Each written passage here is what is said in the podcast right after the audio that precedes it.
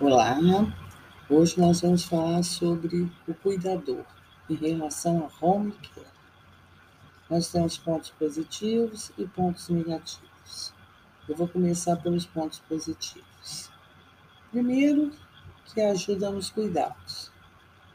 Então, se é aquele familiar com Alzheimer que esteja acamado na cama, a home care presente é muito importante, porque ajuda a cuidar desse paciente. Segundo, a equipe geralmente é qualificada. Então, quem faz parte dessa equipe são os técnicos de enfermagem. Segundo, por essa qualificação, então você pode ter uma qualidade do cuidado bem melhor. Então, essas são as três vantagens, pontos positivos que eu acho. Ver os pontos negativos. Primeiro, que tira a liberdade da família. Caso você tenha uma home care de 12 horas, você vai ter um profissional ali cuidando do seu familiar, mas também participando dos problemas da família, né? sabendo o que está acontecendo, o que, que não está acontecendo. Um outro ponto negativo é quando há constante é, trocas de equipe. Então, vamos dizer, começou uma equipe que vem uma pessoa na segunda, outra na terça, outra na quarta e assim por diante. Aí, na outra semana, já não é mais a mesma pessoa que veio, é uma pessoa nova. Aí, no outro dia, outra pessoa nova. Isso é um desgaste grande para a família, porque é importante que a família ela passa algumas informações do paciente para aquela pessoa que vai estar naquele dia. Como? É, como ele gosta de ser chamado, está no meu podcast chamado O Meu Nome É. Como é que é a rotina da família, a rotina do paciente, quais as medicações que ele toma. Como... Então, cada vez que fala uma pessoa diferente, precisa ter uma pessoa da família explicando tudo. Então, é um desgaste grande, né? Então, é importante que a gente tenha uma equipe de, se for de três ou de cinco pessoas, que não haja um rodízio tão grande dessas pessoas, né? A outra questão é que aumenta as despesas da família. Às vezes a pessoa, mas como que aumenta a despesa? Bem, se a home care for, fizer parte do plano de saúde do, do paciente com Alzheimer, vocês não vão precisar pagar diretamente o profissional. Mas, se não fizer parte, é claro que vai pagar uma equipe, já vai ter uma despesa. Mas a gente tem outras despesas, que é em relação à alimentação. Então, o profissional chega, ele vai tomar café da manhã, depois ele vai almoçar, vai fazer um lanche da tarde. Então, isso já aumenta a despesa da casa que não estava preparada para mais uma pessoa. Né? A outra coisa que pode ser feito é ajustar junto com esse profissional, pactuar que a família vai dar o café da manhã, que ele traga um almoço, e que a família vai dar o lanche da tarde. Se não for o caso, não houver problema nenhum, é oferecido essas refeições. É obrigatório oferecer as refeições? Não, não é obrigatório, mas é importante que a gente possa receber educadamente as pessoas na nossa casa. Então, pelo menos o café da manhã e o lanche da tarde a gente possa oferecer.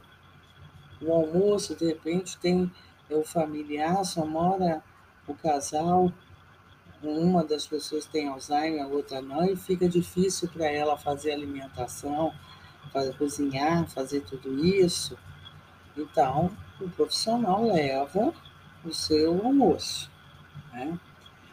É importante também é, pactuar em relação ao horário. Se o horário de uma home care geralmente é de 12 horas.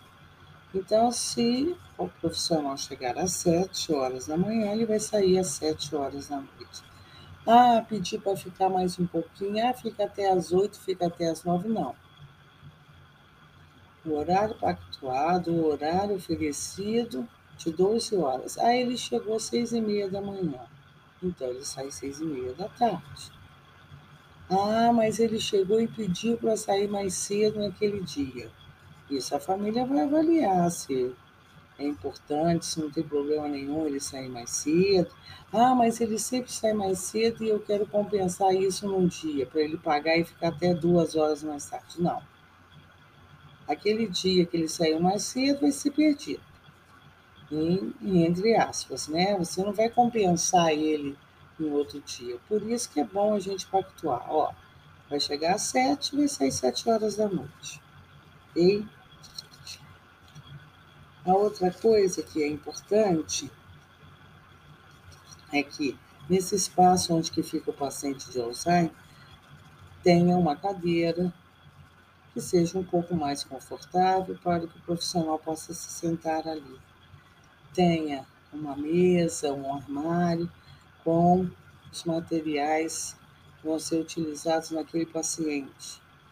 No armário tenha lençol, traçado, tenha fronha, cobertor, o que for, travesseiro, para que possa, quando o profissional for arrumar a cama desse paciente com Alzheimer, ele possa acessar mais facilmente. Então, é importante que esse ambiente onde o paciente Alzheimer esteja, o profissional da home care possa acessar ali mais facilmente. Não tem que ficar saindo do quarto para pegar em outro lugar, que vai para outro, que vai para outro, tá? A outra coisa também importantíssima é que o profissional ele chega na sua casa com uma roupa que ele veio da rua.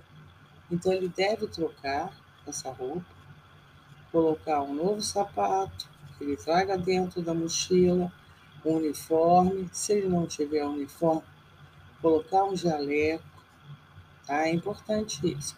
Ah, mas ele já veio de roupa, de uniforme. Não, então ele às vezes está vindo da casa de outra pessoa e é, esse ato de vinda pode trazer, pode contaminar, pode deixar é, o, o paciente Alzheimer já, é, já está fragilizado, pode adquirir algumas doenças. Então é importante que fale isso para o profissional. Olha, quando você chegar aqui, você troca de roupa para você iniciar o seu trabalho. Ok? Isso é importante. A outra coisa em relação à máscara, apesar da gente não estar tá vivendo mais a pandemia da Covid, alguns pacientes de Alzheimer podem ser pacientes imunodeprimidos. O que quer dizer isso? Já tem uma baixa imunidade. Então, é importante que se use máscara no meio ambiente de onde que está o, o, o, cliente de Alzheimer. Então chegou, trocou de roupa, tomou café, usa a máscara. Quando sair, troca de roupa, bota outra roupa para ir para outro serviço, se for o caso. Tá? Mas essa questão da roupa é importante ser pontuado, pactuado. E a questão da máscara também. Né? Ah, o profissional chegou e está gripado. Então a gente vai ver se ele tem condições de trabalhar ou não. Se tiver só espirrando, que está uma alergia, alguma coisa, ele pode usar máscara. Mas se estiver apresentando febre, mal-estar, é importante ligar para a home care e pedir a troca. Tá? A outra coisa também que é importante é que já tinha falado anteriormente, até no podcast Cuidador 1, que todas as medicações que o paciente Alzheimer faça uso, que a gente deixe anotado, pode ser à mão, pelo computador, e coloque, você pregue na porta, ou compra um quadrozinho, pregue lá, para que o profissional que chegue para trabalhar saiba, né, as atividades, sabe que medicamentos que tem que tomar, esse no papel, os horários, e depois um papel ao lado das atividades que é recomendada para aquele paciente, que é às sete e meia levantar, fazer higiene, né? Ajudar a retirar da cama, colocar sentado para tomar café. Então, descrever toda uma rotina. Isso é importante também. E a outra coisa é quando for fazer qualquer procedimento, que desligue a televisão. A televisão às vezes fica ligada o dia inteiro no quarto do paciente Alzheimer e isso distrai o profissional, distrai as outras pessoas que chegam, vejam uma notícia, fazendo procedimento, desliga a televisão. A mesma coisa do celular. O celular, ele deve ser utilizado pelo profissional que está prestando serviço só em caso muito urgente. Ele pode ficar no modo vibratório, retirado o som.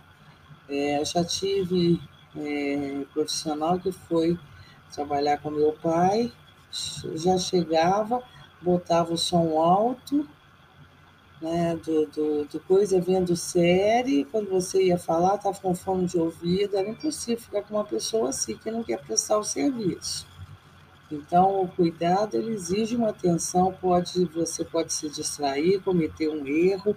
Então, é importante que a gente também veja isso. Né? A outra coisa, não pedir que o profissional da home care cuide de outra pessoa da casa. Ele veio ali para cuidar daquele do Alzheimer. Ah, mas tem uma pessoa passando mal, aí já é outra, outra coisa. Ele pode ir ali, ajudar, verificar uma pressão, ver alguma coisa, mas ele não está ali para ficar ajudando outra pessoa. Então, ele está ali para fazer os cuidados daquela pessoa com Alzheimer.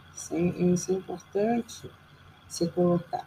A outra coisa, ele também não veio para lavar é, a louça na cozinha, para varrer o quintal, não. Ele veio para cuidar daquele paciente com Alzheimer. Agora, ele vai tomar o café da manhã, é importante falar, você poderia lavar a sua louça, Aí você pergunta, mas eu tenho que falar isso? Às vezes tem que falar sim, porque as pessoas deixam tudo sujo. Você pode lavar sua, sua louça do almoço, né? Mas em relação ao quarto aonde está o paciente com Alzheimer, é importante que o, o, a home care, o profissional, arrume a cama, possa até varrer o chãozinho do quarto, porque ele tem que deixar um ambiente limpo e agradável ele tem que descartar o material contaminado. Como o que é o um material contaminado? Ah, acabou de retirar a fralda.